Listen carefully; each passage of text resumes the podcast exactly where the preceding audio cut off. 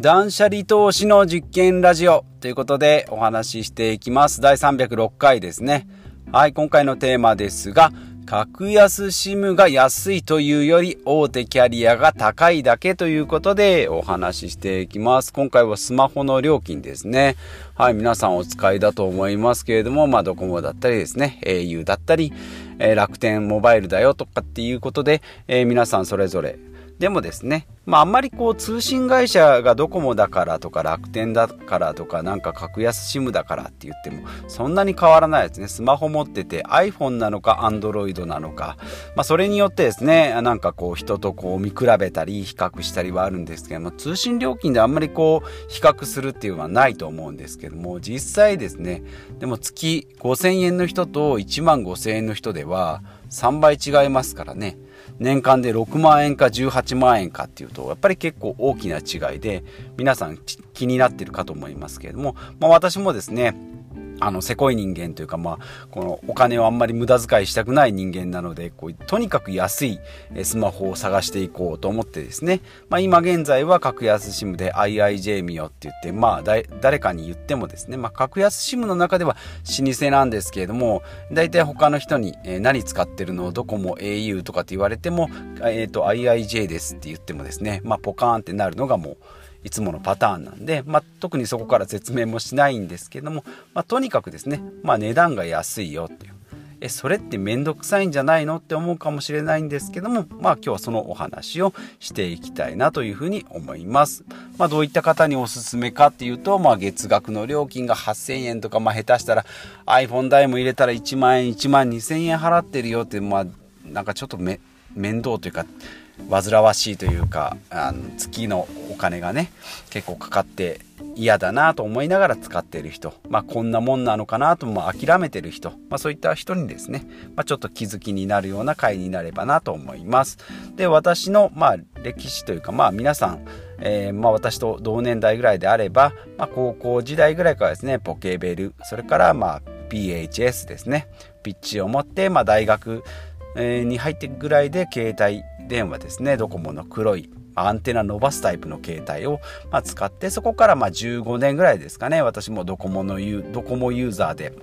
えやっておりまして、まあ、ガラケーの時はですね、3000円とか5000円。それから徐々にですね、本体代がこうパカパカ NEC の折りたたみとかになってですね、本体代がまあもともと1万円、2万円ぐらいしてたのが3、4万ぐらいしてですね、まあ、それでも月、月月額料金にこう含まれてたので、まあ、電話代も5、6000円ぐらいで止まってたんですけども、スマホになるとですね、スマホ代の機種が7、8万ぐらい、今だと10万円以上しますけれども、まあ、それをた、えっと、月額に乗せると、やっぱり8000円とか1万円。下手すると1万2000円ぐらいまで跳ね上がってしまうということで、まあ、どなぜこんなに高くなるかっていうと今の本体代がですね、まあ、昔は23万円だったのが8万円からま10万円以上の今のスマホになってきてるのでそれを月額の分割にすると、まあ、そうなってしまうと。いうことですね。なので、まあ、2年縛りで、月額料金をま回収。それで本体代の8万とか10万円とかっていう機種代を、えー、回収するっていう、まあ、流れになってます。で、まあ、この大手キャリアですね。ドコモ、au、ソフトバンクで、えー、囲い込み、顧客の囲い込みを、えー、やってるというところですね。はい。で、まあ、最近ですね、えー、ドコモからは、えっ、ー、と、なんだ？ララインもじゃねえな。えっ、ー、と、au だとポボ、えー、ドコモだとアホアハモ、ドコモはアハモですね。au がポボ。で、ソフトバンクはですね、まあ、LINE と、えー、まあ、えー、合併してですね LINE もっていう風になっておりますけれども、まあ、ちょっと安いプランができてまあ劇的に安くはないんですけれども、まあ、そういうのがありますよ。でさらにその前からだとえっ、ー、と Y モバイルとかですね UQ モバイルっていう、まあ、セカンドラインが、えー、ありましてで、さらにさらにですね、そこから安いのが楽天モバイルとかですね、私の使ってる IIJ ミオ、それからマイネオとか OCN とかイオン、イオンモバイルとかですね、はい、いう感じになっております。まあ、名前はうっすら聞いたことある、まあ、プロバイダーとかですね、OCN とかですね、えー、聞いたことあるかと思うんですけれども、まあ、こういった格安モバイルっていうのがあります。で、値段的にはですね、えー、トップクラスの8000円とか1万円ぐらいがドコモ au ソフトバンク。それからセカンドライン Y モバイル UQ モバイルだとまあ5000円から8000円。これだとですね、まあ、機種が若干型落ちだったり、えーとまあ、通信のデータ量がちょっと少なかったりとか、まあ、プランいろいろあるんですけどね、えー、とかけ放題ではなかったりとかっていうのがあったりするんですよね。で格安 SIM の場合も、えー、まあ自前のアンテナじゃないんでドコモのとか au のアンテナを借りて使ってるんですけど、まあ、借りて使ってるので通信状況はあんまり、え変わらない入らないとかはないんですけど通信速度がですね時間帯によっては遅くなったりっていう不具合があったりしますし電話もですねなんか専用アプリを使わなかった使わないと電話代が高くなったりっていうことなので、まあ、それでですね若干不具合があるんですけども、まあ、ここでですね、えー、まあ一番問題ないというか今まで使ってて問題ないっていうのがその大手キャリアなんですけども、まあ、高いっていうのがまあ悪いのじゃなくて、まあ、フルスペックなんですね要はね。大手キャリアの場合は例えば窓口に行けば店員さんが優しく教えてくれますし、まあ、データ量データ量もなんか20ギガ30ギガ今50ギガとかありますし、えー、通信もかあ通話もかけ放題電話もかけ放題だったり、まあ、機種も最新だったりするんですけども、まあ、そういうふうにですね、まあ、フルスペックになっております。でセカンドラインさっき言った、えーと、ソフトバンクとか au とかっていうのは機種とかサービスがまあほどほどで、まあ、若干不便に感じるぐらいで。で格安 SIM っていうのは使い方を知らないとですね、えー、ちょっと不便だったりあの値段が高くなったりするので、まあ、ちょっとその辺が注意はいるんですけれども毎月のですねお金っていうとさっきも言いました6000円と1万2000円ではですね倍変わってきますのでこの固定費っていうところをですね、えー、下げていくっていうのが大事なんじゃないかなというふうに思います。まあ、例えな例えるならですねもうドコモとか au というのはもう丸投げですねフルスペックなので丸投げでもうどっか目的地に行きたいのに、えー、タクシー使ってですねここどこどこに行ってって要は職場までですねタクシーで毎日通勤してるような感じですね、まあ、これだとドアツードアでですねもう家を出たらタクシーに乗ってで、まあ、タクシーの中でもあの居眠りしようがスマホをいじろうが勝手に会社についてくれます。まあ、その代わりですね、料金が例えば毎回3000円払ってます。っていうのが、まあ、大手キャリアの使い方ですね。何も考える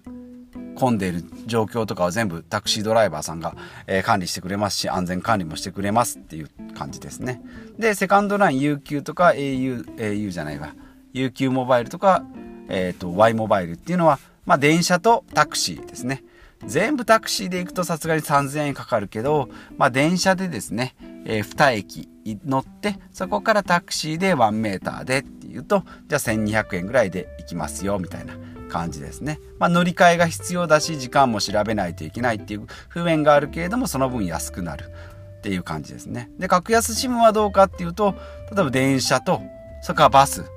で最後は歩きますよまあ、組み合わせが必要だし時間も調べないといけないしなんかこういろいろ手間だよねっていうことですけども例えばこれがですねたまの旅行であればタクシーでもいいんですけども毎日の通勤だからですね、え月額使用料に当てはめると結構きつくなってくるってことで、まあ、自分で要は一番調べてみるっていうことですね。じゃあ調べ方っていうのはどういうのかっていうと自分の使いたい使い方仕事でどうしても電話長電話してるので10分以上の電話もなるよっていうんであれば電話の通話のかけ放題の充実したところ。とあとは動画を YouTube をどうしても1日1時間は見たいんだよ。遅くなると困るんだよ。っていう人はそのデータ通信を、えー、しっかり安定したところ。でまあ両方だよっていう人は両方がうまくいってコスパがいい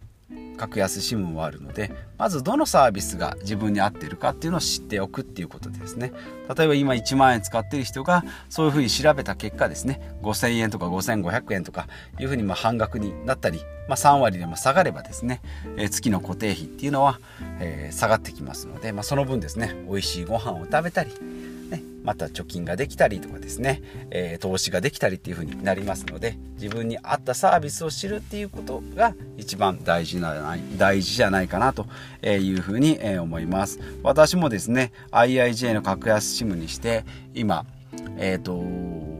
ドコモだの時は8000円とか1万円ぐらい本体代合わせると1万円超えてたんですけどね。でなんか子供の学割とかいろいろ使ってたんですけどもそれでもですね2台持ちをしてもですね1万円だったのが8000円ぐらいまでしか落ちなかったのででそれを IIJ に変えてですね、えー、家で今、えー、iPhone2 台と,、えーと iPad1 台使ってますけども月額料金が5000円台ですかね。5500円で10分以上のあ10分のかけ放題が、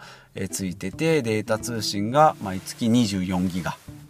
ですね。まあ、電話は専用アプリを使うのでちょっと不便なんですけどもっていうところで、こう最近気づいたのがですね、最近デュアル SIM って言ってですね、SIM カード、もうちょっと SIM カードってもうちょっとよくわかんないっていう人は、まあ、ちょっと聞き流していただければいいんですけども、SIM カードをですね、今自分の持ってるスマホに2個挿すことができるんですよね。で、iPhone の、えー、スロットが2個刺さらなくても eSIM って言ってですね、物理的なあの SD カードのちっちゃいバージョン、薄いなんかこうちっちゃいせんべいみたいなやつですね。あれを、まあ、2個刺さなくても1個は物理的な SIM をパチャって刺してで1個はですね eSIM って言って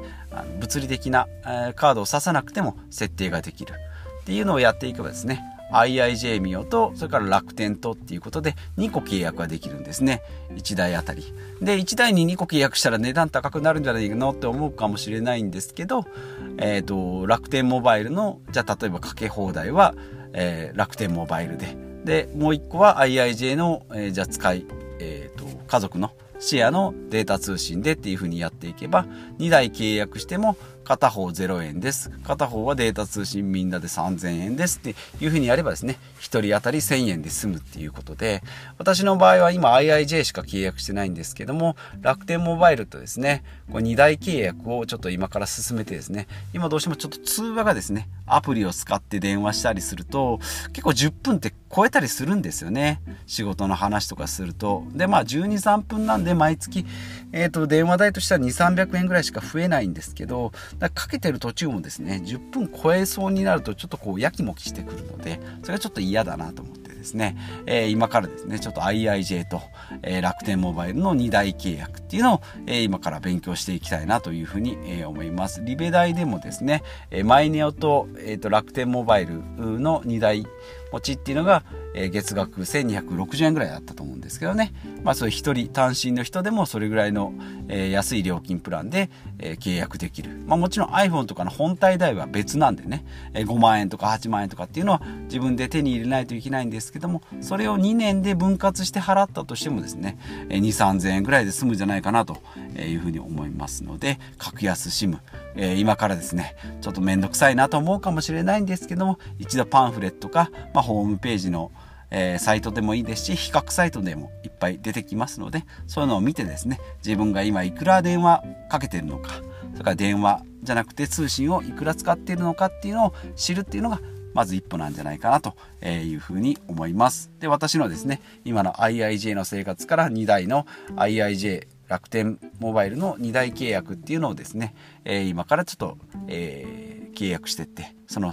契約内容の過程とかですね、使い勝手っていうのもまた今後発信していきたいなと思いますので、えー、よろしければまたまた聞いてみてくださいということで今日は以上になります。ではまた次回お会いしましょう。